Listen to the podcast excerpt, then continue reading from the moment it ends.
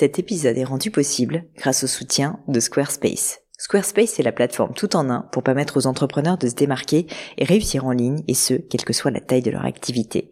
Pourquoi est-ce que j'ai choisi Squarespace comme sponsor du podcast? D'abord parce que je sais qu'ici vous êtes très nombreux à entreprendre, avoir un podcast ou un projet qui nécessite d'être valorisé sur un site web. Et que Squarespace propose des outils vraiment simples d'utilisation pour avoir un site beau, propre et efficace en un minimum de temps. Quelques exemples de fonctionnalités, des templates de sites web personnalisables et adaptatifs pour créer des sites beaux et design en un temps record.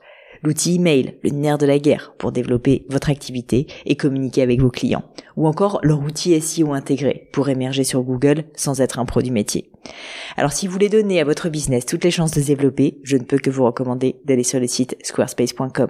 En plus, Squarespace vous offre moins 10% sur votre première commande de site web ou de domaine avec le code Pauline. N'hésitez pas et rendez-vous sur squarespace.com, code Pauline.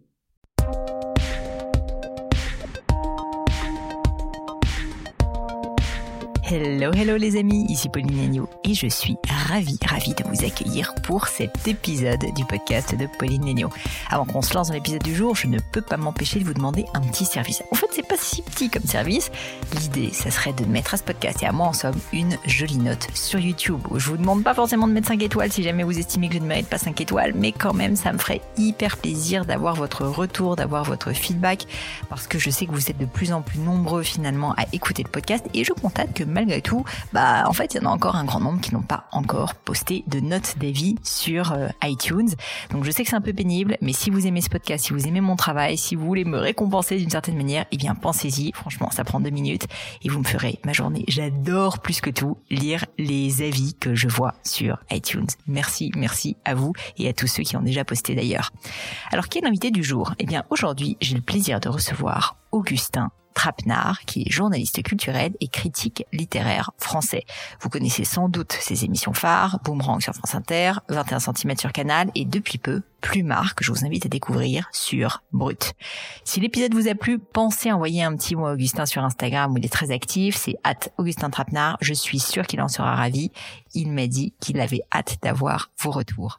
J'ai profité de sa présence pour parler de son parcours bien sûr, mais aussi pour lui demander une sorte de masterclass géante sur l'art de poser des questions. Parce que j'estime qu'Augustin a un talent de dingue dans le domaine. C'est aussi un peu mon métier maintenant et c'était donc pour moi l'occasion rêvée de progresser et d'apprendre à ses côtés.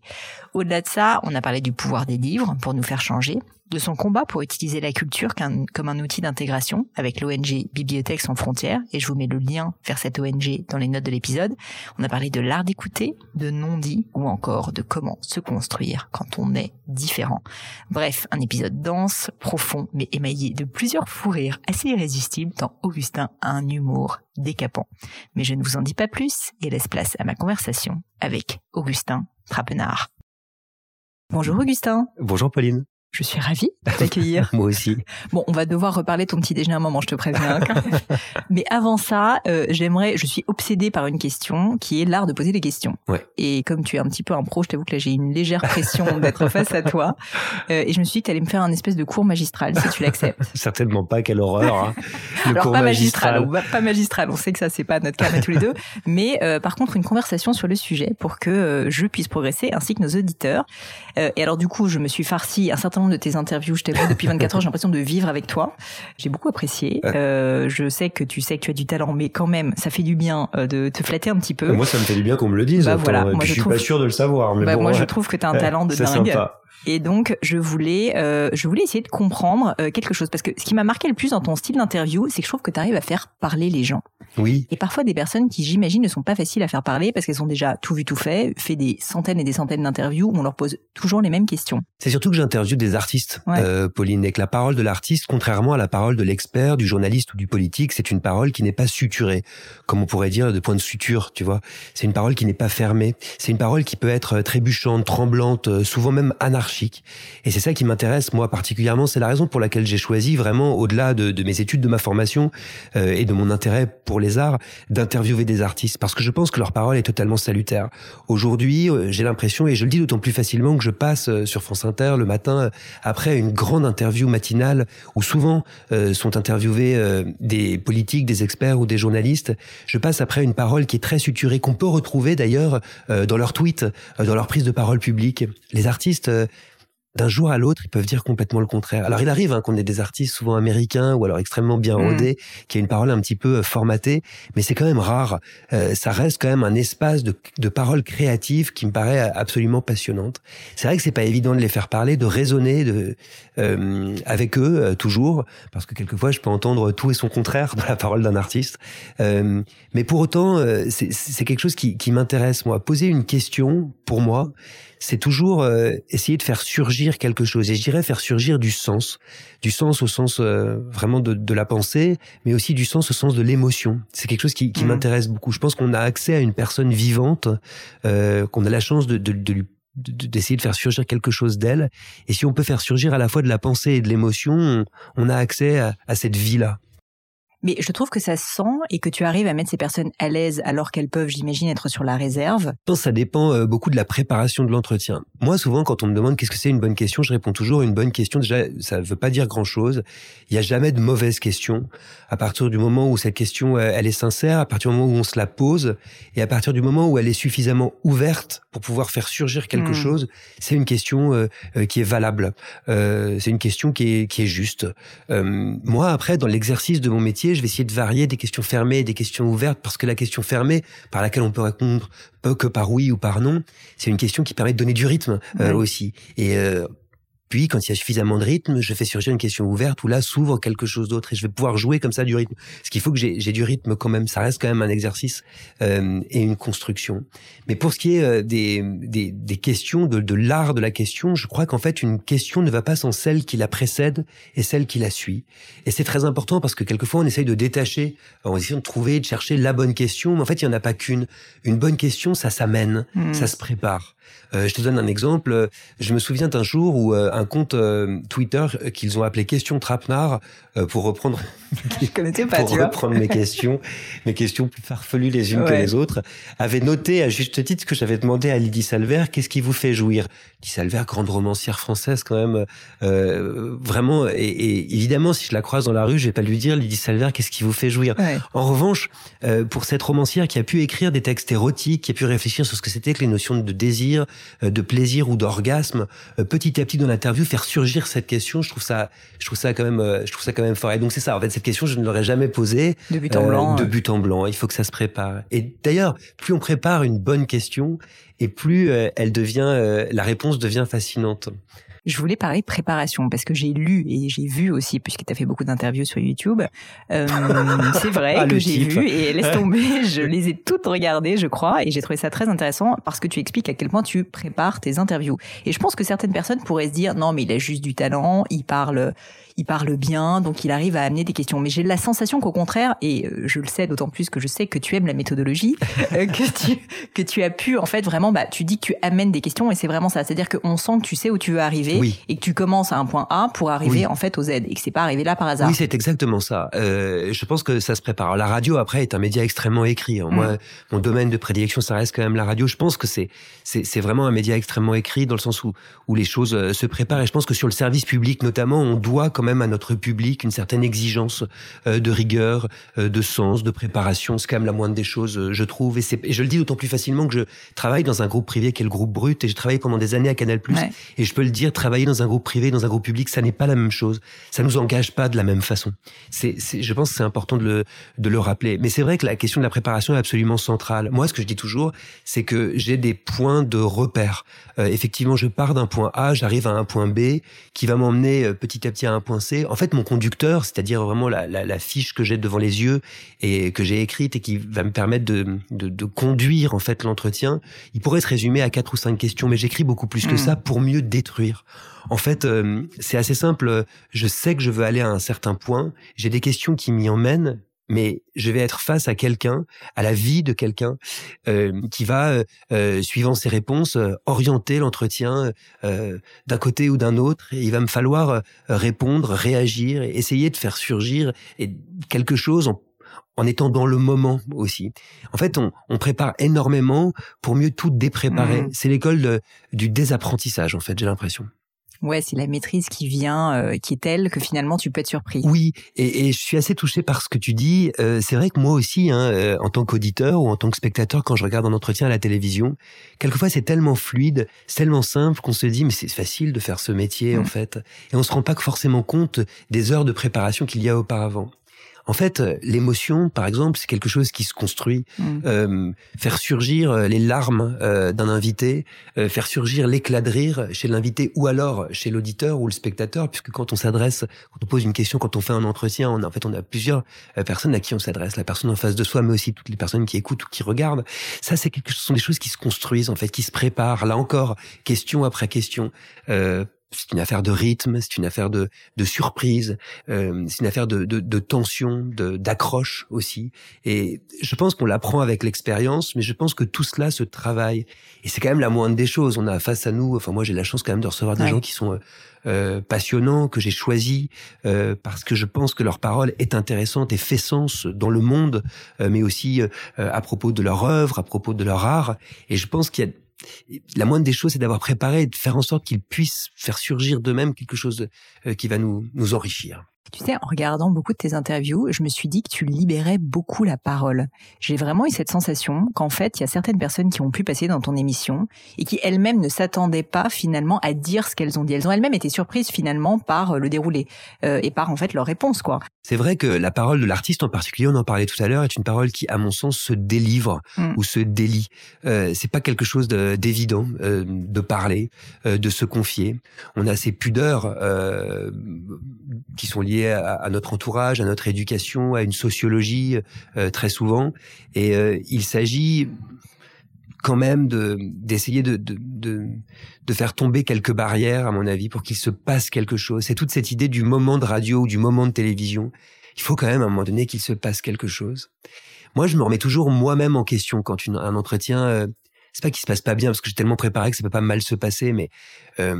Euh, quand il y a pas grand chose qui en ressort, je me dis c'est toujours de ma faute en fait. J'ai pas su à un moment donné libérer la parole ou délier la parole. C'est marrant effectivement. C'est comme si elle était euh, euh, parfois un peu cadenassée. Mais qu'est-ce qui cadenasse nos paroles? C'est une vraie question. Hein. Notre éducation, je le disais tout à l'heure, notre entourage. Euh, oui, c'est ça. Nos tabous sociaux, nos peurs. Oui. Moi-même, hein, je suis pas forcément très à l'aise quand on me pose des questions. je m'en rends compte. C'est peut-être d'ailleurs pour ça que j'en pose. Augustin, dis-moi, est-ce que tu as une ou quelques interviews qui te viennent à l'esprit comme étant des, des, des moments où tu as vécu avec cette personne une rencontre particulière? Parce qu'une fois de plus, ce que je trouve très particulier, c'est que c'est assez court comme temps. Et le fait de se dire en 10 minutes, 15 minutes, tu peux réussir à faire une vraie rencontre, créer une émotion, un lien avec cette personne, surtout des personnes euh, aussi médiatiques que celles que tu interviews, ça doit être assez, euh, assez étonnant. Alors ça aussi, c'est, c'est une vraie construction. C'est-à-dire quand j'ai créé Boomerang, par exemple, puisque je pense que tu fais référence à cette émission sur Inter, en fait, euh, ce que j'ai voulu, c'était casser les rythmes d'entretien qu'on pouvait entendre ici ou ailleurs. Moi-même, je venais du grand journal où on me demandait parfois sur Canal+ de parler d'un livre en 45 secondes. Donc je me disais, je voyais un peu les limites hein, de l'exercice et je me suis dit, et si j'étirais les temps de parole, et si au lieu de séquences de 4-5 minutes qu'on peut voir à peu près partout à la radio, je proposais sur une heure de grande écoute hein, euh, des séquences de 11-12 minutes, ce qui fait qu'en fait j'en vais en avoir trois, mm. et ces trois séquences vont donner ce que j'appelle l'illusion du temps de parole. C'est-à-dire qu'à la fin de l'entretien, on se dit mais quand même, on a quand même pas mal parlé. Il y a pu avoir des silences, il y a pu avoir euh, du temps. Tout ça, c'est vraiment une construction euh, vraiment euh, presque mathématique euh, de ce que c'est qu'une émission de radio. Il faut se souvenir que sur France Inter, et en fait, à Radio France, quand on nous confie une émission, on est producteur de cette émission. C'est-à-dire qu'on invente, en fait, on mm. crée l'émission et on s'entoure des personnes de notre choix, la plupart du temps, pour essayer de faire en sorte qu'elle soit, qu'elle nous ressemble le plus. Alors ça a des avantages, hein, on est très très libre. Ça a des inconvénients, c'est que quand ça se passe mal, c'est nous qui sautons. Mais pour revenir à ta question des souvenirs de, de grands moments d'entretien, eh ben, je pense que justement, ce sont ces moments où euh, quelque chose qui n'était pas prévu va surgir. Je pense à ce moment, par exemple, avec une grande chorégraphe euh, Anne-Theresa Kersmaker, euh, donc immense chorégraphe, euh, de, donc, qui, qui, a un discours sur la danse euh, extrêmement précis et qui face à moi, qui est peut-être pas tous les tous les éléments, je travaille beaucoup, mais je suis pas, j'ai pas une formation de danseur ou, ou, ou d'études de, de, chorégraphie, s'est retrouvée à faire acte de pédagogie et je me souviens qu'à un moment donné, elle m'a fait danser. C'est-à-dire qu'à la radio, je crois que je lui ai posé une question qui est importante pour moi, qui est à quel moment en fait est-ce qu'on se met à danser, à quel moment est-ce qu'on commence à danser? Après tout, je suis moi-même maintenant en train de bouger est-ce que pour autant je danse? Où commence la danse en fait? C'est une question euh, à mon avis centrale du mouvement. Et elle euh, s'est mise à taper, je crois, contre la table comme ça, et à me faire danser en réalité, à m'expliquer en fait ce que c'était en fait qu'un mouvement euh, contrôlé, raisonné ou alors anarchique. Enfin, c'était très très beau. Je me souviens de ce moment-là où quelque chose est totalement dépassé. Je me souviens aussi de moments, euh, là très clairement, euh, quand tu me poses la question, euh, hors antenne. C'est-à-dire au moment où je fais par exemple le journal de la culture, où l'invité est face à moi et je le vois pendant que je parle, hein, pendant que je donne les actualités du jour, je le vois respirer, et vivre quelque chose et faire un peu le bilan de ce qu'il vient de dire, ou pendant le moment du mmh. disque où on peut discuter. Il y a un vrai disque où on peut discuter pendant trois minutes. Et je me souviens notamment d'un d'un moment extrêmement fort avec un, auteur pour la jeunesse qui venait juste de me confier un drame de son enfance et qui a compris euh, en me regardant pendant l'entretien, pendant qu'on parlait, espèce de fil invisible, hein, espèce de ça c'est très troublant euh, qu'il m'était peut-être euh, même sans doute arrivé quelque chose de similaire. Et au moment où j'ai lancé le disque il m'a regardé il m'a pris la main et il m'a dit et vous c'était qui? C'était quand et là je me suis dit, il s'est passé quelque chose en fait. Ça, c'est vraiment un entretien où il s'est passé quelque chose puisque euh, il y a eu ce, fil invisible euh, qui nous a reliés. On s'est entendu, on s'est compris. Euh, ça, c'est quelque chose que je trouve magnifique. Un lancement de disque aussi, quelquefois. Juste quand on lance un disque. Pour moi, la radio, ça reste quand même ça, un endroit où on passe des disques. Alors, réussir son lancement de disque, quelquefois, c'est vraiment réussir son émission. C'est trouver le rythme, c'est trouver la tonalité. Je me souviens par exemple euh, d'un jour où je recevais encore une fois un romancier pour enfants dans, euh, ce jour-là et, et, je disais qu'on avait 10 ans et j'avais lancé la chanson d'Alain Souchon, j'ai 10 ans et je me souviens que c'était un très beau lancement de disque où je me souviens d'un entretien avec la grande romancière euh, noire américaine Toni Morrison que j'étais allé faire à New York chez elle. Et je me souviens qu'elle me parlait euh, euh de sa mère qui chantait quand elle était petite et je lui avais passé le Summertime de Mahalia Jackson et que dans son regard embué, dans le tremblement de ma voix, je savais que c'était une émission extraordinaire, rien qu'en lançant le disque et en disant euh, euh, on écoute euh, la plus belle des berceuses, le Summertime de Mahalia Jackson, vous êtes sur France Inter avec Tony Morrison, vous écoutez Boomang. Rien que ce moment-là, je savais, alors qu'il s'était déjà dit plein de choses, mais je savais qu'il se passait quelque chose. C'est fou. Hein c'est fou. En fait, ce qui est le plus fou, c'est que c'est le non-dit, finalement, qui est le plus fort. Oui, le geste aussi, parfois, c'est vrai. Oui, c'est vrai. Euh, le regard, euh, un tremblement euh, des lèvres. Euh, et alors, c'est une des raisons pour lesquelles, tu sais, je décris mon invité euh, dans Boomerang. on me demandait souvent pourquoi, mais pourquoi est-ce que tu décris ton invité à un moment donné, ses habits, comment il est habillé, tout le monde s'en fout. On me disait même, de façon hypocrite, la beauté de la radio, c'est que c'est pas filmé. En l'occurrence, moi, mon émission, elle est pas filmée, précisément pour ça. mais je suis un des rares.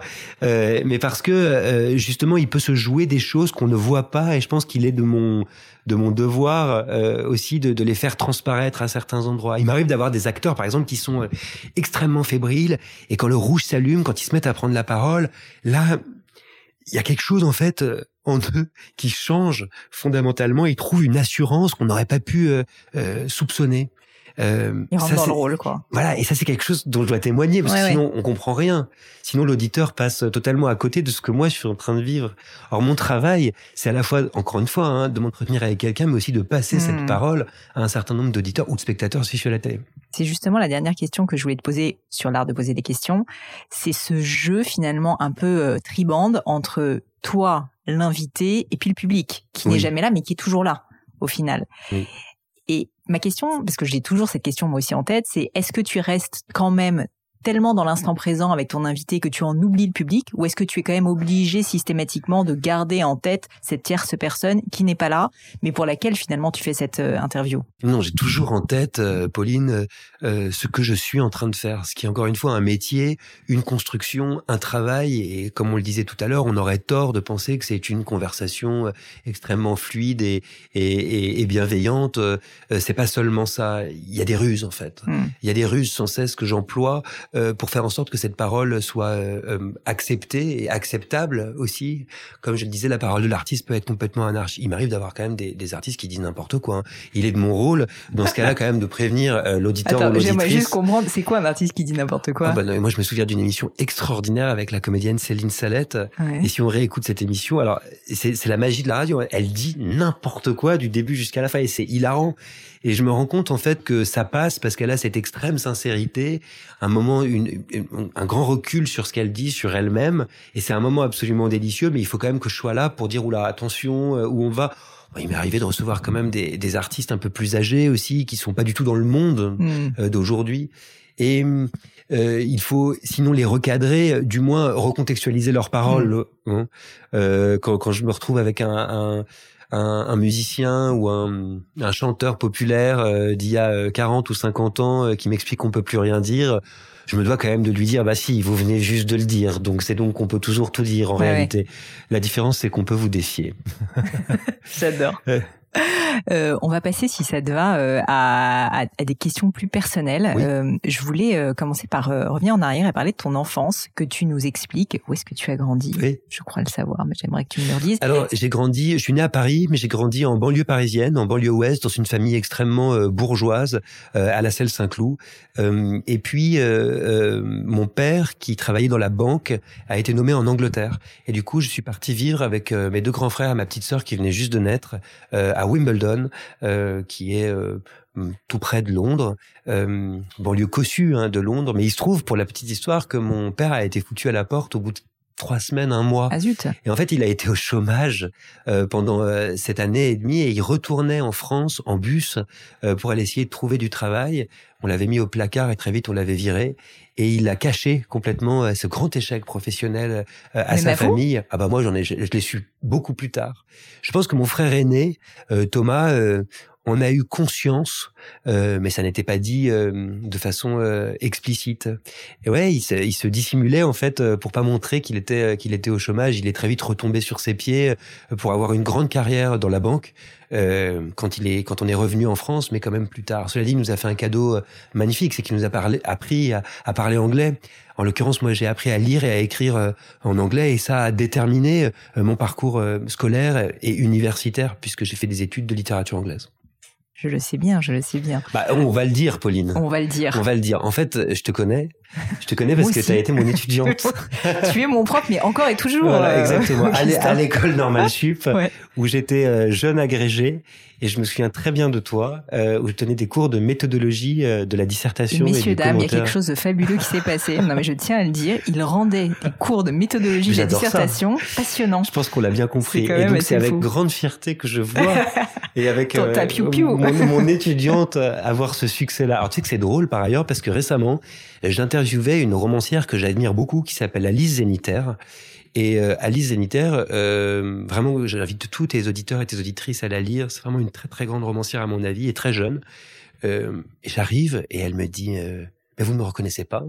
Et je lui dis ah non, alors euh, pas du tout. Enfin, je vous ai lu, mais mais, mais vous avez été mon colleur en Cagne. Alors il faut expliquer en fait quand on était en classe préparatoire littéraire en Hippocagne et surtout en Cagne pour préparer aux oraux euh, de, du concours donc de l'école normale supérieure, il y avait souvent des intervenants extérieurs qui, qui étaient des sortes de répétiteurs et qui donnaient mmh. un sujet qu'on n'aimait pas trop en général. Qu'on n'aimait pas trop et, elle m'a expliqué que je lui avais mis un 3 mmh. euh, sur 20 euh, sur euh, je ne sais quel texte. Ça m'étonne pas toi parce que je me rappelle que t'étais dur. Dur. Hein. T'étais dur. Hein.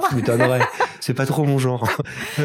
Euh, alors justement, tu, tu parlais euh, de, de, tes études euh, et de Normal Sup, euh, mais avant ça, est-ce que tu avais un rêve quand tu étais petit garçon professionnel? Est-ce que tu te disais ah moi plus tard quand je serai grand, je serai alors, je, je parlerai euh, plus de promesses. J'avais fait la promesse à mon grand-père de lire tous les livres du monde. Ah. C'était une promesse que j'ai formulée. Alors évidemment, ça s'est soldé, euh, Pauline, par un échec. Hein, on va pas se mentir aujourd'hui pendant ce podcast. Mais on voit, mais on voit que tu fais des efforts. Voilà, quand mais cela dit, c'est c'est c'est quelque chose qui m'a qui m'a beaucoup porté en fait. Cette idée, euh, cette bout dans cette boulimie de de lecture. Bon, moi, j'ai toujours eu cette passion de la littérature. C'est-à-dire que euh, je peux pas m'empêcher de lire. Je lis tout le temps, vraiment. Je lis tous les jours de ma vie euh, et, et longuement. C'est-à-dire au minimum deux heures par jour.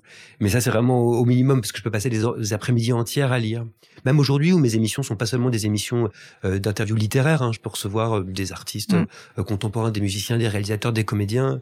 Euh, mais euh, je, je, lis quand même. Le, livre a une place extrêmement importante pour moi. Donc j'ai toujours su euh, que je ferais quelque chose avec le livre. Mais il y a une multitude de métiers. J'aurais pu enseigner, par exemple. Je me suis même préparé à ça pendant longtemps par mes études. J'aurais pu rentrer dans un dans, dans, le monde de l'édition. Ma petite sœur, en l'occurrence, est éditrice. J'aurais pu essayer de faire de la traduction. On était angliciste, toi aussi. et en fait, je me suis tourné vers le journalisme littéraire parce que parce que je j'avais cette grande curiosité, cette grande passion pour la littérature, et je pense par défi vis-à-vis de moi-même, j'avais envie de retrouver ce plaisir inouï qui était celui de mon enfance, pour répondre à ta question, qui était celui de lire et de pénétrer dans une multitude d'autres mondes. Euh, et je pense qu'avec mes études, euh, Hippocagne, Cagne, euh, l'agrégation, la thèse de doctorat que je n'ai jamais terminée, mais que sur laquelle j'ai beaucoup travaillé, j'avais perdu ce, ce, goût, cette étincelle, cette passion de la littérature. Il m'a fallu retrouver ce plaisir ne plus ouvrir un livre et voir trois parties, trois sous-parties et une hmm. problématique, mais essayer de, de, de reprendre euh, joie et jouissance hein, hein dans le texte littéraire. J'ai l'air d'un taré là. Pas du tout. Je comprends à 1000% ce que tu es en train de faire. Et, euh, et, je constate en plus que tu n'es pas devenu prof, mais un peu quand même, hmm. euh, d'une certaine manière, puisque tu nous éduques un peu tous, en tout cas que tu transmets. Et ça, c'est le plus important dans le métier de professeur. C'est-à-dire que ce que je transmets, euh, et je l'espère, c'est une curiosité. Euh, parce que je pense que c'est ce qui me guide depuis toujours et c'est ce que je suis essentiellement, quelqu'un de curieux dans tous les sens du terme. Curieux parce que ouvert à une multitude d'horizons, euh, quels qu'ils soient. Dans mon émission, par exemple, euh, je peux vraiment recevoir Ophélie Winter et le lendemain Hélène Sixou. Et c'est quelque chose, en fait, que je revendique vraiment. C'est ça, cette diversité. Oui, cette diversité à partir du moment où, euh, où, où, on travaille un entretien. Je pense, moi, que toute personne a quelque chose à dire et à raconter. Et ça, ma grand-mère mm. me l'a vraiment enseigné en Auvergne quand j'étais petit. Pour elle, les personnes les plus intéressantes, c'était les personnes qui touchaient la terre, vraiment. Et les personnes qui savaient le nom des plantes et des animaux. et je l'ai gardé en moi. Vraiment, donc il y a aucun mépris. Il n'y a jamais eu de mépris en fait euh, pour moi dans mon dans mon approche de la littérature. Et puis j'ai lu des grands sociologues très jeunes qui m'ont vraiment euh, éduqué à ne pas avoir de mépris. Euh, mais mais vraiment, j'ai toujours toujours essayé de de de faire preuve de curiosité. Et puis je suis aussi curieux, moi, parce que quand on me regarde, je suis un peu bizarre quand même. Donc du coup, c'est un mot qui me correspond bien tu arrives à faire une transition, ce qui est assez rare, entre euh, Normal Sup et euh, le monde, euh, on va dire du privé. Je voulais en parler parce qu'en fait, j'ai énormément de personnes qui m'écoutent et qui me contactent, qui sont des enseignants ou qui souhaitent être enseignants à un moment donné dans leur vie et qui veulent changer de voie. Hmm. Et c'est difficile de changer de voie quand en fait on est rentré en fait dans ce genre de secteur. Et toi, tu as réussi à le faire, euh, moi aussi d'ailleurs.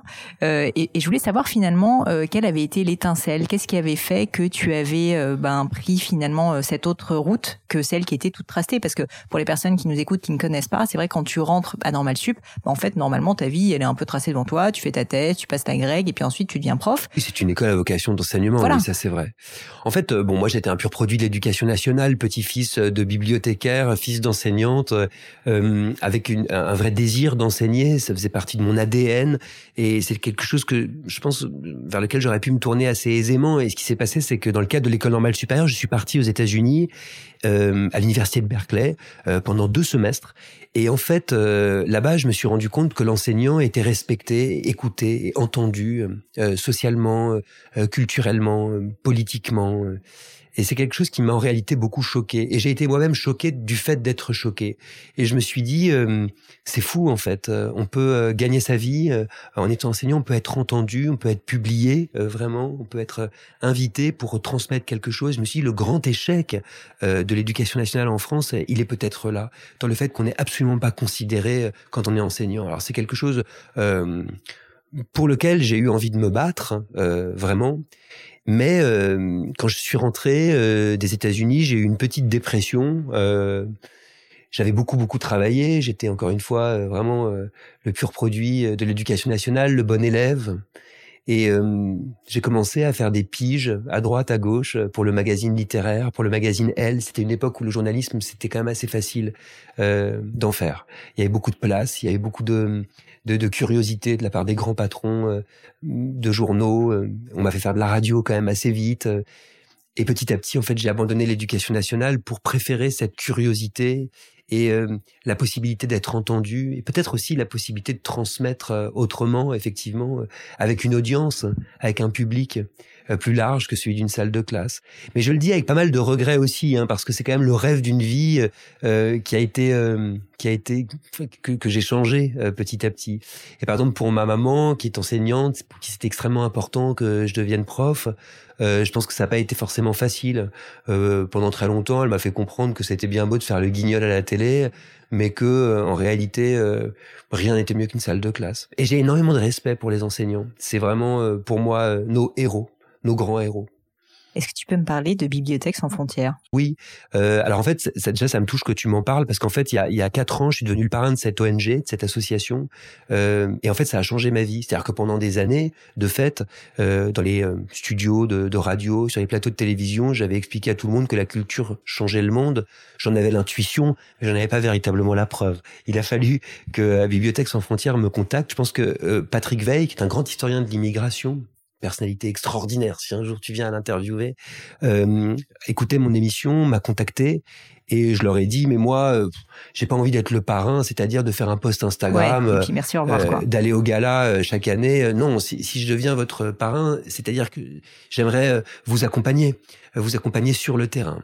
Et il m'a dit aucun problème. Et je suis parti euh, de Palerme, dans un centre d'accueil de réfugiés, euh, jusqu'aux États-Unis, où on a installé euh, des bibliothèques dans des lavomatiques parce qu'on s'est rendu compte que c'était le lieu de sociabilité privilégié des populations noires les plus précaires, d'une bibliothèque de la paix en Colombie, où se réconcilient les, les, populations locales avec les anciens FARC, parfois dans le même village, jusqu'à un camp de réfugiés au Bangladesh, le plus grand camp du monde, à Kutupalong, où on a six programmes.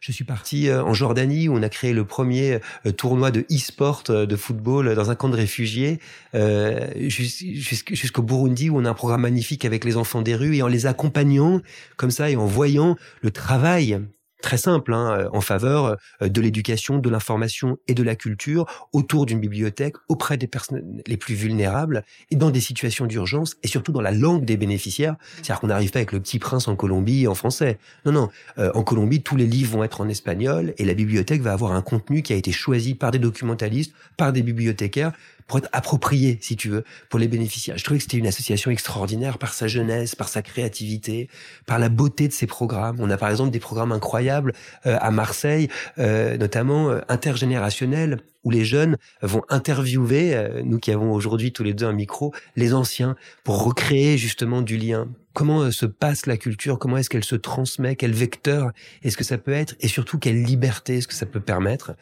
Tous les jours, Bibliothèques sans frontières me montre en fait euh, ce que c'est. Ça peut aller de, si tu veux, d'une lutte contre des situations d'illettrisme dans le nord de la France euh, euh, jusqu'à l'accueil de réfugiés dans les hôtels sociaux en France. C'est c'est passionnant en fait. C'est partout. C'est là et ça fait partie de ma vie.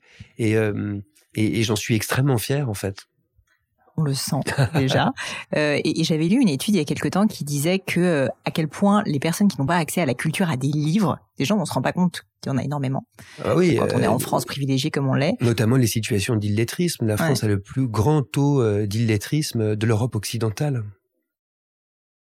Et on se rend compte que quand on met à disposition des livres, des ouvrages, les personnes en fait vont s'y intéresser. Et ça c'est fou parce que je pense qu'il y a cette image aujourd'hui avec la télé, etc., qui est que si tu veux, si tu mets des jeunes face à des livres, en fait ils s'en foutent quoi. Que globalement la littérature c'est pas pour eux. Mais en réalité il y a pas mal d'études scientifiques qui te montrent que ces personnes-là n'ont pas l'habitude, n'ont pas accès, mais que si jamais tu leur donnes, si jamais elles peuvent y avoir accès, en fait elles vont s'y intéresser. Je te dis pas que c'est le cas pour tout le monde, mais globalement il y a quand même vraiment un impact qui est assez important. Et du coup ensuite sur euh, leur euh, esprit critique, etc. Je pense qu'il y a une tension. Euh, c'est passionnant ce que tu dis. Moi, je peux témoigner du fait que, par exemple, dans notre bibliothèque qu'on a au Burundi, dans un camp de réfugiés congolais, il y a cette bibliothèque qui est la première qu'on ait installée il y a 12 ans et qui a survécu à tout, Pauline, qui a survécu aux rixes, aux catastrophes naturelles, aux grèves. Et c'est toujours le lieu qu'on a le plus protégé dans ce camp de réfugiés. Et c'est le lieu où effectivement se rendent tous les enfants. Et dans cette bibliothèque, il y a un puissance 4, parce que dans nos bibliothèques, il y a à la fois des livres, mais aussi euh, des tablettes, euh, des téléviseurs, des jeux de société. Il y a ce puissance 4 qui a été complètement rafistolé. Et pour moi, c'est une des plus belles images de Bibliothèque sans frontières. C'est-à-dire qu'on a un objet euh, culturel qu'il va s'agir de passer, de protéger également. Et moi, je peux témoigner effectivement du fait que ces bibliothèques sont des lieux presque sacrés. Mais à côté de ça, je te disais, c'est une tension. Il y a aussi, et c'est très important, cette frontière invisible euh, que constitue euh, le mot bibliothèque, l'espace de la bibliothèque. Je me souviens, euh, à Aulnoy-Emery, dans le nord de la France, on a un programme magnifique avec une association qui s'appelle Mots et Merveilles, qui lutte contre les situations d'illettrisme. On leur a passé une de nos bibliothèques, justement, avec un contenu euh, sur ce sujet, hein, sur, sur les situations d'illettrisme, pour aider les gens à, à s'en sortir. Euh, et je me souviens d'un père qui accompagnait sa petite fille et qui disait bah moi je vais pas rentrer. Alors je lui disais bah pourquoi? Il me disait mais parce que moi je sais pas lire donc je rentre pas dans la bibliothèque. Et c'est intéressant, ça montre bien qu'en fait la bibliothèque c'est un espace qui peut être excluant, c'est un espace qui peut faire peur, euh, qui peut renvoyer à quelque chose de l'ordre de la domination. Et il faut toujours essayer de désacraliser euh, en même temps cet espace-là, de sorte qu'il devienne accessible. C'est tout notre travail en fait avec Bibliothèques sans frontières, c'est d'essayer de travailler de concert avec les bibliothécaires pour emmener la bibliothèque hors les murs, dans des lieux où on la trouve pas forcément et pour que les gens y aillent plus facilement. Si on en revient euh, à toi, euh, on parlait de Normal Sup, on parlait de, des débuts de ta carrière dans le monde, euh, dans le monde bah, du média, on va dire, dans le monde de la radio notamment. Finalement, tu as changé un certain nombre de fois de, de postes entre France Inter, entre euh, Brut maintenant, justement, je voulais en parler également. Et en fait, à chaque fois, je retrouve ce fil directeur de vouloir démocratiser un accès à la culture, de vouloir rendre des écrits souvent, alors ça peut être d'autres objets culturels qui sont souvent perçus comme un peu inaccessibles, beaucoup plus euh, beaucoup plus accessibles justement au grand public. Et je trouve ça très intéressant. Je voulais savoir si c'était une démarche de ta part en fait de, de tu vois parce que tu aurais pu rester si tu veux dans ton théo de sphère un peu normal sub, j'ai fait ma thèse, euh, je suis quelqu'un d'intelligent qui est très bosseur, etc.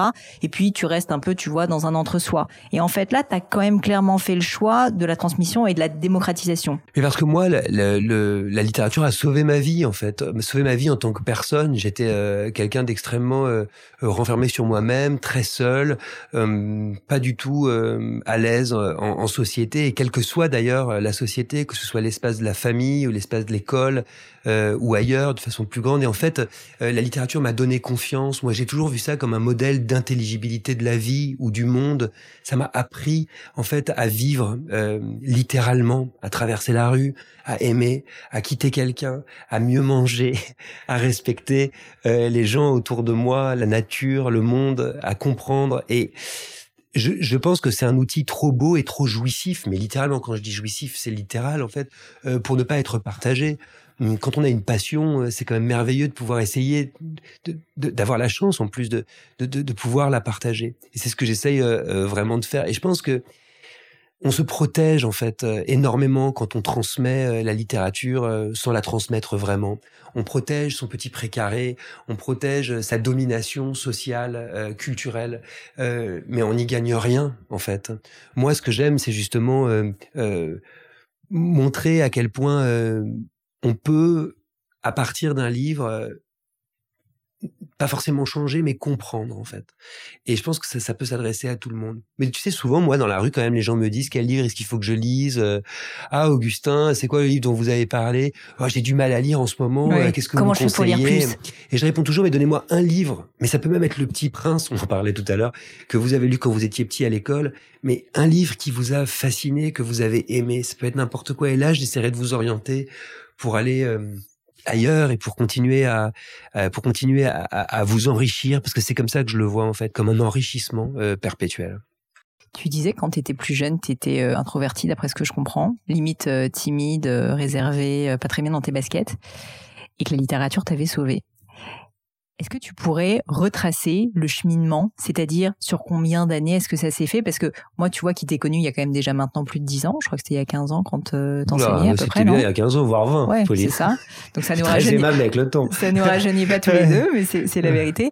J'avais déjà une image de toi, si tu veux, de quelqu'un assez sûr de lui, euh, sachant, tu vois, et, et qui aimait transmettre. Et pourtant, tu me dis quand t'étais plus petit, ben j'ai l'impression que t'avais pas du tout cette image de toi. Ah oui, j'ai mis du temps. Bon, déjà, j'étais, moi, j'étais un enfant euh, un peu euh, différent J'étais gay hein, déjà dans une famille et ça, tu où j'étais le seul. Ah oui, je pense que c'est quelque chose qu'on sait très tôt. Mais tu l'as, euh, tu l'as su et tu l'as assumé, je, assumé, parce qu'on peut le savoir. ouais, je l'ai assumé très tôt, effectivement, dans une famille très aimante qui l'a accepté, mais ce qui n'enlève en rien de l'expérience de la marge.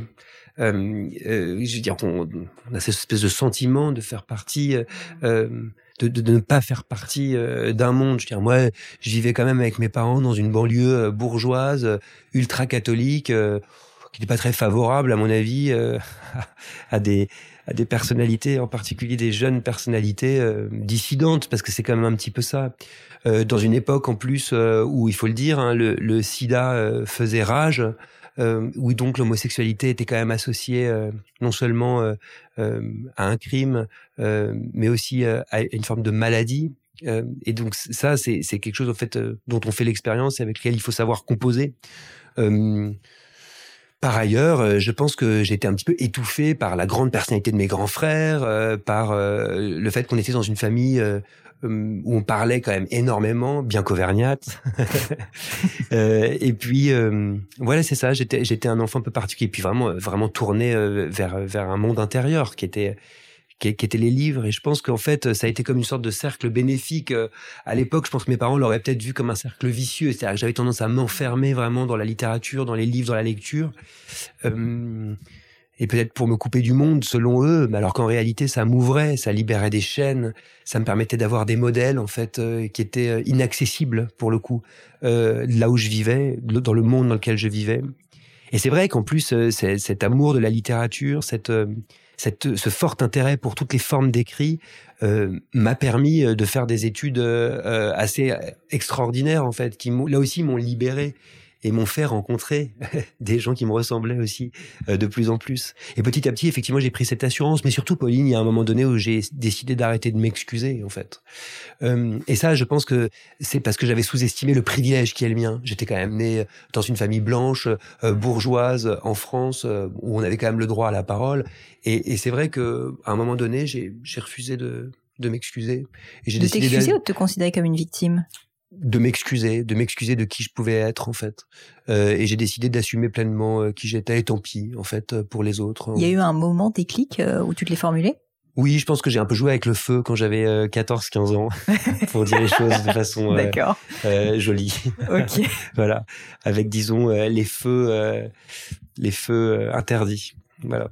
Très bien. La suite dans un prochain épisode, messieurs, dames. Euh, pour terminer, Augustin, j'ai un petit crible euh, qui sont encore une fois des questions personnelles que j'aime beaucoup, qui sont toujours les mêmes. La première, c'est est-ce que tu as vécu dans ta vie un grand échec? Est-ce que tu pourrais me le décrire, m'en parler et puis me dire surtout quels sont les enseignements ou l'enseignement que tu en as tiré? Euh, j'ai j'ai eu un départ très difficile de, Canal Plus où je suis resté pendant dix ans. Euh, ça a été très difficile. Je suis rentré dans un dans une boîte euh, qui était extraordinaire en fait à l'époque de créativité, de d'ouverture, d'inclusion. je trouvais que c'était formidable en fait la curiosité qui émanait de, de ce groupe et de cette chaîne. Et je l'ai quitté dix ans plus tard alors que cette chaîne avait complètement changé. Et c'est quelque chose que j'ai pas vraiment voulu voir petit à petit. Moi, j'étais resté dans, dans cette image du Canal Plus dans lequel j'étais rentré, et je refusais même quand mes amis journalistes ou euh, ou euh, quand les gens autour de moi me disaient non mais quand même là ça prend euh, des, des tournures pour le moins étranges. Je je refusais de le voir et je, je répétais sans cesse mais moi j'ai la liberté de faire ce que je veux, ce que je fais sur cette chaîne, je pourrais le faire nulle part ailleurs et je le dis sans aucun mauvais jeu de mots. Et en fait, je, je, me suis rendu compte euh, trop tard euh, que j'avais eu tort et que euh, je m'étais laissé un petit peu enfermer dans une image figée qui était celle du, du, du tout début. C'était par confort, tu penses? C'était par. Alors voilà, c'est exactement l'enseignement que j'en ai tiré. C'est sur la question du confort, Pauline. C'est c'est le fait qu'il faut, je pense, ne, jamais se, se résoudre euh, à ce confort, qui peut être un confort matériel, mais en fait pas seulement, c'est aussi une sorte de, de, de, confort intellectuel, là en l'occurrence pour moi, parce que j'avais toute la liberté sur le papier, en fait, euh, je l'avais de moins en moins, mais en fait je, faisais semblant de l'avoir. Et, euh, et je me disais, mais si c'est comme ça. Et puis j'étais devenu en plus assez malhonnête moi-même. C'est-à-dire que je me rendais compte que quand on me mettait une contrainte, je me disais, mais tant mieux, c'est avec la contrainte que je vais pouvoir me libérer et faire quelque chose d'encore mieux. En fait, je, je me mentais quand même un peu à moi-même le départ de Canal a été très difficile parce que partir, euh, à l'époque j'avais trois émissions, 21 cm, émission de littérature, le cercle que j'avais repris et le cercle série que j'avais créé. Et quand je suis parti, j'ai laissé des équipes. Euh, donc ça, ça a été assez euh, assez bouleversant pour moi parce que soudain, je pense que c'est quelque chose dont tu as beaucoup parlé dans ton podcast, mais soudain c'est c'est quelque chose qui ne t'engage plus toi tout seul il y a, a d'autres gens autour. Et c'est d'autant plus pervers quand euh, tu es employé toi-même d'une boîte, en fait. C'est-à-dire que t'es pas le patron qui assume en fait. T'es es juste un employé qui qui s'en va. Ça, ça a été un petit peu difficile. J'en ai tiré, c'est ça, comme enseignement qu'il fallait jamais m'asseoir sur un confort, parce qu'en fait, sinon on s'affale. Et j'ai pas envie de de m'affaler, pas encore pas déjà. je pense que tu as le temps. Et puis peut-être euh, une question d'exigence et de pas transiger aussi, j'ai l'impression, avec toi-même ou avec les autres d'ailleurs, j'ai l'impression. Bah c'est vrai que par exemple, là, euh, je le dis, hein, parce que euh, cette émission est enregistrée avant le résultat du deuxième tour des élections présidentielles, mais moi je travaille sur le service public, euh, typiquement. Si jamais euh, Marine Le Pen devient présidente de la République, ça veut dire que notre ministère de tutelle, le ministère de la Culture, sera sous l'égide d'une personnalité d'extrême droite. Alors moi, je ne pourrais plus euh, exercer dans le service public. Je pense que euh, je pourrais plus avoir comme ministre de tutelle, je ne pourrais pas avoir comme ministre de tutelle une personnalité d'extrême droite. ce serait, à mon sens, contraire à mes valeurs, à mes idées, euh, que d'être sur euh, ce service public-là. Donc euh, oui, il y, a, il y a certains points où on ne transige absolument pas. Et c'est vrai que j'ai de moins en moins euh, euh, transigé. Ouais. Enfin, aujourd'hui, je ne transigerai plus. Après, moi, quand je suis parti de Canal+, je sais pourquoi je suis parti. Et il y a un moment donné où j'ai dit stop. Donc effectivement, euh, j'ai pas, j'ai pas transigé. Tu l'as fait. tu l'as fait. S'il y avait quelque chose à refaire dans ta vie, ça pourrait être d'ailleurs professionnel ou personnel, qu'est-ce que tu referais différemment? Alors, ça va toucher à ma vie euh, très privée. Je pense que j'ai beaucoup, beaucoup euh, eu de choses à prouver euh, à moi-même, à mes parents, aux autres autour de moi, au risque de ma vie intime, au risque de ma vie amoureuse. Je pense que j'ai sacrifié vraiment ce pan-là de ma vie pendant des années. Et aujourd'hui, pour moi, c'est vraiment le centre du monde. C'est la chose la plus importante. Je pense que je compense, en fait, des années où j'ai mis ça de côté, où j'ai vraiment pensé qu'à moi. Aujourd'hui, je suis dans une période de ma vie où j'ai quelqu'un avec qui je vis, que j'aime infiniment, avec qui j'essaye de fonder une famille, avoir des enfants. C'est, euh, c'est, ça prend euh, beaucoup plus d'espace que ça n'a jamais pris euh, auparavant, et ça me remplit de bonheur. Je pense que si j'avais eu, si je pouvais refaire, je referais ça plus tôt. et là-dessus, je voudrais ajouter quelque chose, c'est que en fait on a, on n'en parle jamais. C'est pour ça que je me permets de te le dire de ce que de ce qu'a pu représenter euh, le, fait qu'on ait le droit d'adopter en tant que personne gay euh, des enfants. Euh, on n'en parle jamais parce qu'on et d'ailleurs de se marier également. Moi, je fais partie d'une génération qui est une génération assez maudite pour ça. Je suis né en 79 et en fait, ça n'est que très tard où on nous a autorisé ce droit-là. Bah ouais, parce que tu avais quel âge pour le mariage pour tous? T'avais euh, euh, pas 30, c'est ça. Ouais, c'est ça. Et en fait, c'est quand même un retournement, une révolution copernicienne dans ta tête. Quand tu t'es construit pendant toutes ces années sans jamais envisager la possibilité de te marier et d'avoir des enfants, soudain, on te l'autorise et tu te dis, mais c'est presque un peu trop tard. Et en fait, on, on, ne mesure pas à quel point il y a toute une génération dont je fais partie euh, qui a eu l'impression d'être un peu volée, euh, volée d'un droit en fait. Alors on s'est battu hein, pour pour pour y accéder à, à ces à ces droits-là pour les générations qui suivent, mais nous, ça n'a pas forcément été facile. Et moi, je suis quand même hanté par ce temps qui passe extrêmement vite, et c'est vraiment lié à ça. Augustin, écoute, tu es jeune, tu as encore le temps. Enfin, j'ai 43 ans. Oui, hein. oui, oui. Écoute, il y a beaucoup de personnes. Dit-il en balançant son pied et en tapant contre la table basse. Euh, juste pour revenir sur ce sujet, euh, et désolé si c'est un petit peu indiscret, tu peux tout à fait m'envoyer sur les roses, mais quand tu disais finalement qu'il y avait un certain nombre de choses que tu n'avais pas faites parce que tu étais trop préoccupé par ta famille, par ton entourage, et donc tu avais voulu bah, finalement mettre un peu de côté ta vie personnelle intime, d'après ce que je comprends. Euh, Est-ce que tu penses que c'était parce que le regard de ta famille avait trop d'importance pour toi? Juste pour que je comprenne, tu vois, finalement, qu'est-ce qui avait été euh, l'élément déclencheur de cette euh, de cette frustration? Je pense qu'il y avait une exigence de la part de, mes parents depuis toujours. J'étais celui qui réussissait bien à l'école et il fallait que je que que, que tout ça se matérialise en fait. Euh, par ailleurs, ma, mère est enseignante. Euh, pour elle, ses études étaient extrêmement importantes. Euh, elle avait des grandes, de grandes envies en fait pour moi. Et je pense que l'exigence, je me la suis mise moi tout seul. J'ai cette personnalité-là. Je suis très exigeant vis-à-vis de moi-même. J'essaye toujours de, donner le meilleur de moi-même. mais quand on fait ça, on sacrifie toujours d'autres choses. Euh, et c'est ce que j'ai, c'est ce que j'ai fait en fait. Donc non, je pense pas que c'était vraiment le le regard. C'était aussi mon regard sur moi-même. Mais il faut pas oublier en fait que quand on est, euh, quand on se sent marginalisé, comme ça a été mon cas par ma sexualité, mais mais pas seulement aussi ma, par ma personnalité aussi, euh, on est extrêmement exigeant et on, on se déprécie aussi euh, perpétuellement. Et j'ai mis du temps à mettre ça de côté et à en fait m'assumer. Tu sais, en anglais, on dit pas assumer son homosexualité, on dit vraiment to be proud. c'est ça. En fait, à trouver une forme de fierté en fait dans ce que j'étais. Ça a mis du temps. et mais aujourd'hui, je j'en suis fier. Eh bien, tu, tu as bien raison et tu peux. euh, Est-ce qu'il y a une maxime, une citation, euh, des mots de sagesse peut-être que tu pourrais nous partager qui te touchent particulièrement? Enfin, je sais pas s'il y a des choses que tu te relis de temps en temps. Alors oui, attends, c'est une maxime que j'adore, mais je, je veux pas l'écorcher. Donc du coup, c'est parce que c'est un, c'est une maxime de Gramsci, qui est un des philosophes euh, les plus importants pour moi, qu'il a écrit dans ses cahiers de prison. Il écrit le vieux monde se meurt, le nouveau monde tarde à apparaître, et dans ce clair obscur surgissent des monstres. Voilà. Bon, de toute façon, Gramsci, c'est quelqu'un qui me guide euh, énormément, euh, qui m'a toujours guidé dans, ma pensée, notamment ses réflexions politiques. Mais ce, ce, cette phrase est extraordinaire au regard euh, de ce qui nous habite et ce qui nous occupe aujourd'hui. Euh, cette tension entre l'ancien et le nouveau monde qui en réalité est extrêmement vieille en fait. et surtout ce que ça peut produire en fait comme comme monstre pour lui, c'est-à-dire comme comme déformation, comme comme créature euh, du pire. Euh, ça, c'est quelque chose qui me qui, qui, qui, me passionne en fait euh, aujourd'hui, qui me passionne, qui m'effraie aussi. Mais je pense que la seule façon de s'en sortir, d'y échapper, c'est justement par la, pensée, la pensée d'un philosophe comme Gramsci justement, qu'il énonce.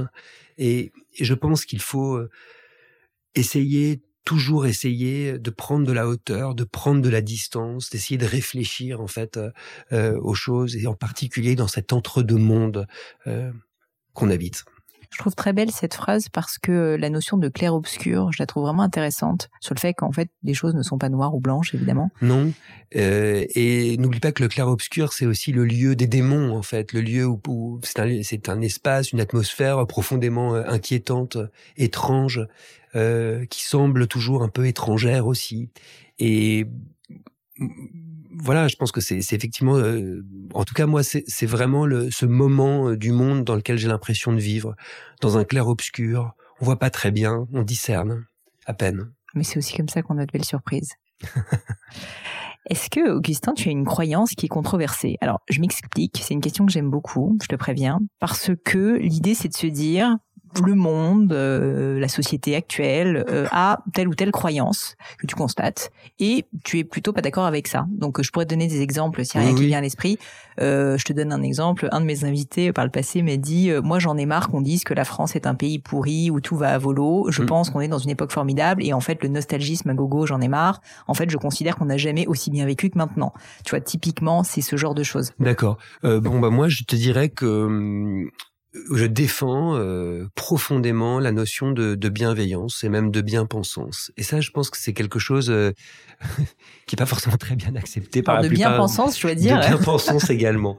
Bah oui, parce qu'en fait, euh, je pense qu'il faut revenir vraiment aux au termes, aux mots et j'ai l'impression en fait que de plus en plus on accepte euh, par un curieux détour de l'esprit euh, que la malpensance euh, serait meilleure à une forme de bien-pensance. La critique, c'est ça? Voilà, mais j'entends très bien en fait, mais ça dépend ce qu'on entend par critique. Justement, je pense que l'enjeu il est là pour moi, la critique, pour moi qui suis un lecteur de Kant, hein, par exemple, la, la, critique, ça n'est absolument pas c'est bien, c'est pas bien euh, ça n'est certainement pas le jugement de goût en fait, ou pas seulement.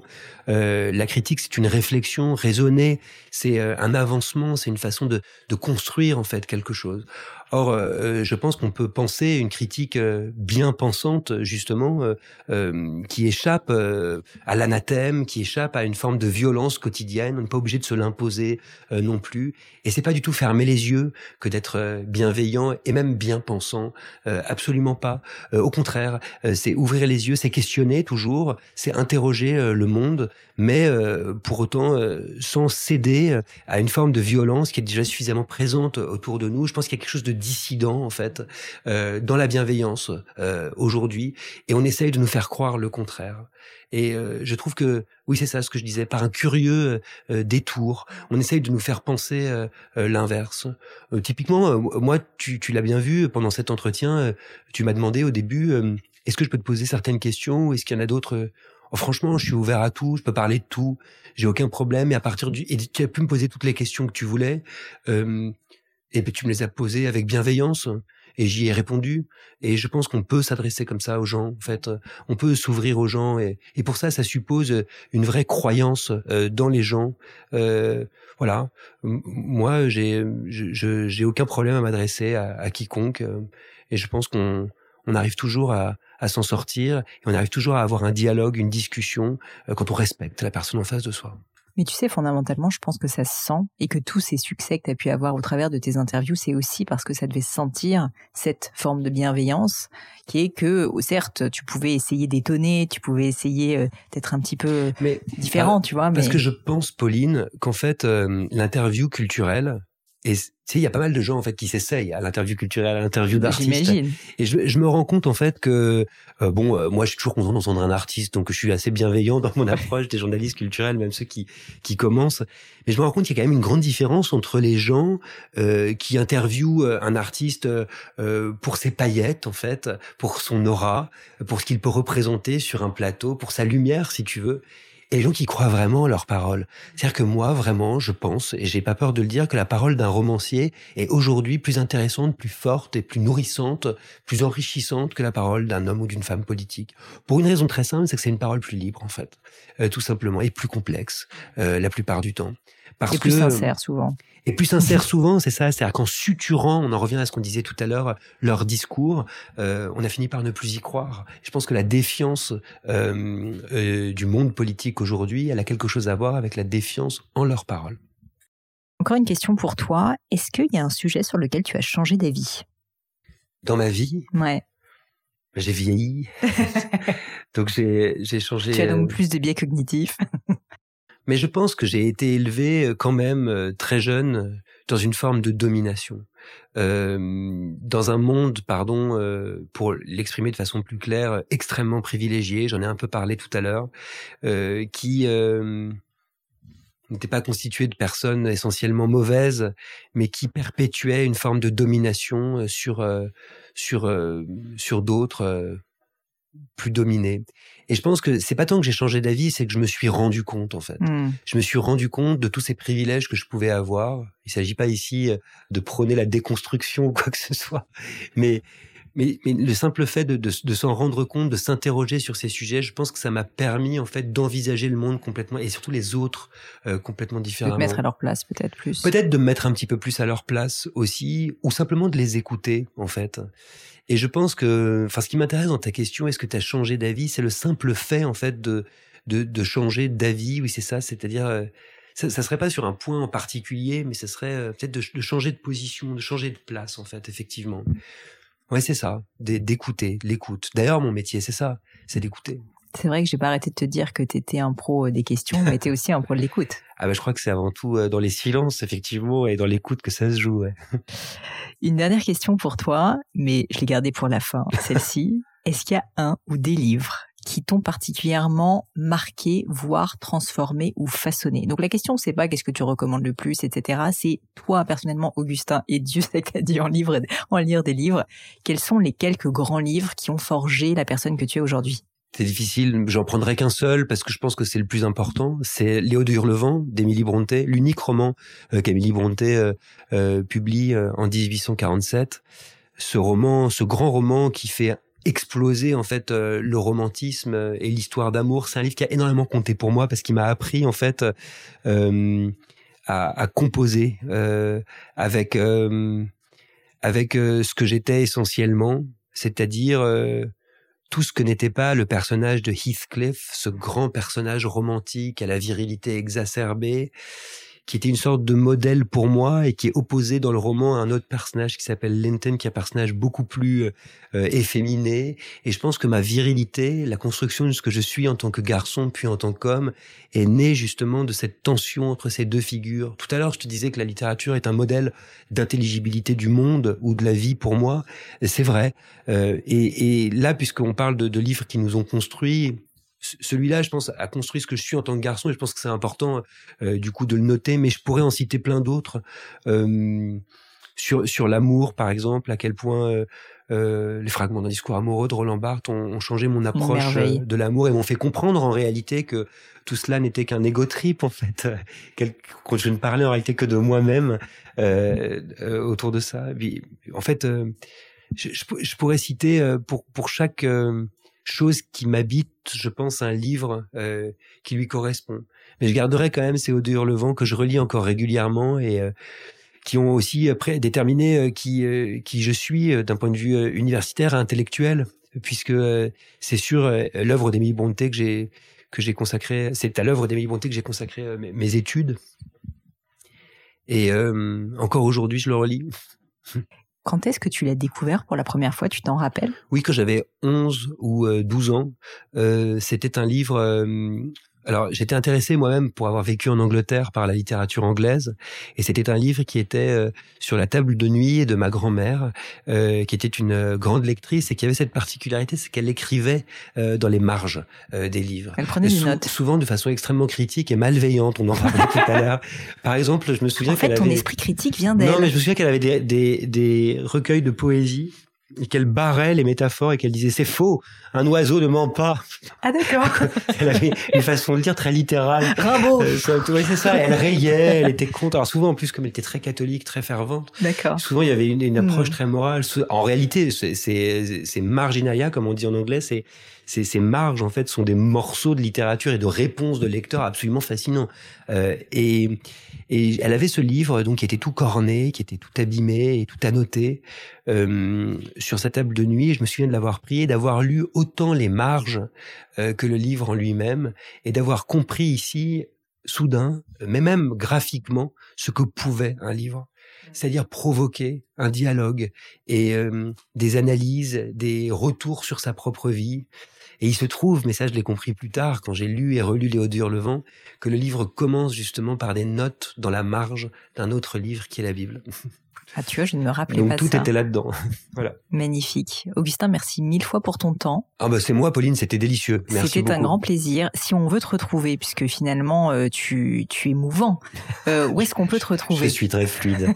tu on, on, très peut, fluide. on peut me retrouver euh, si tous on les veut matins. te stocker comme moi je l'ai fait, te contacter. Ah bah sur les réseaux sociaux. Mais Bien sinon sûr. tous les matins à, à 9h sur France Inter. Vous pouvez me retrouver une fois par mois sur Brutix, qui est la plateforme de Brut, chez une émission littéraire qui s'appelle Plumard, dont je suis très fier. C'est très sympa. Chez Brut aussi, pendant le Festival de Cannes par exemple, où euh, je m'entretiens avec euh, avec des, des comédiens ou des réalisateurs tous les jours. Mais surtout le dimanche à 18h dans mon book club qui s'appelle Book Émissaire. Il suffit de télécharger l'application Brut Live. Il y a un livre au programme chaque semaine. Il est sur mes réseaux sociaux et on en parle, on en discute et on est 100, 200 à parler du même livre. Et en fait, il y a rien de plus délicieux que de partager ce plaisir ou ce déplaisir d'un livre avec, euh, avec tout le monde. Merci mille fois, Augustin. C'est moi. Bye bye les amis, c'est la fin de cet épisode, mais avant de vous quitter, quelques détails en plus. D'abord pour toutes les infos sur le podcast et cet épisode, ça se passe sur paulinegno.com, vous aurez tout promis, juré. Aussi, si vous souhaitez me contacter pour me poser des questions, me proposer de nouveaux invités, eh bien n'hésitez pas à le faire directement sur LinkedIn, Instagram ou YouTube, je vous attends. Enfin, encore mille merci de m'avoir écouté jusqu'ici, j'espère de tout cœur que ça vous a plu et je vous dis à très vite pour un nouvel épisode.